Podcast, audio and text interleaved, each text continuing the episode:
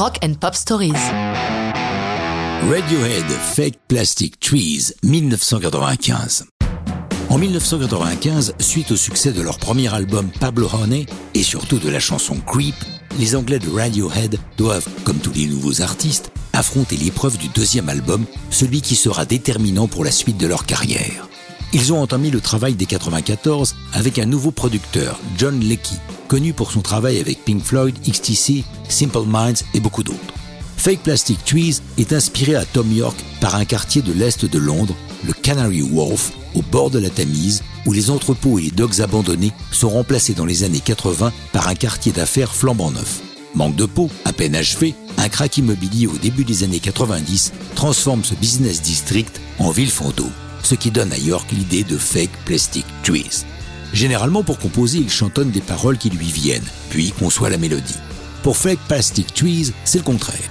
Il avait la mélodie déjà en tête, mais ne savait pas trop quoi en faire. Puis, comme il le dit, un matin vous vous réveillez en ayant des mots qui vous viennent spontanément et collent parfaitement avec votre mélodie. Le groupe a des difficultés pour l'enregistrer. Pour y remédier, Lecky ne garde que Tom York en studio pour une prise guitare-voix qui servira de guide aux autres pour les arrangements. Mais décidément, le groupe n'y arrive pas. Ils décident de faire un break. Ils en profitent pour assister à un concert de Jeff Buckley qui les fascine. C'est dans cet état qu'ils retournent en studio, hypnotisés par la prestation de Buckley. Ils sont inspirés. York rechante deux fois la chanson. Il y donne une telle intensité émotionnelle qu'il s'effondre en larmes à la fin de la deuxième prise. La chanson est publiée le 15 mai 1995 et se classe bien dans les hits britanniques, américains et néo-zélandais.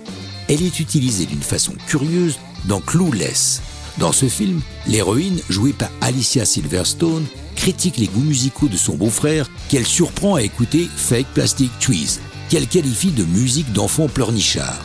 Ce qui reflète l'opinion personnelle de Karine Rachtman qui supervise la bande originale du film. Elle changera d'avis après avoir rencontré Tom York lors de l'avant-première londonienne de Clueless.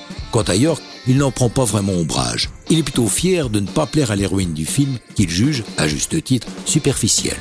L'album The Bands, qui contient Fake Plastic Trees, va se couvrir de platine un peu partout dans le monde, faisant de Radiohead un groupe majeur des années 90. Mais ça, c'est une autre histoire de rock'n'roll.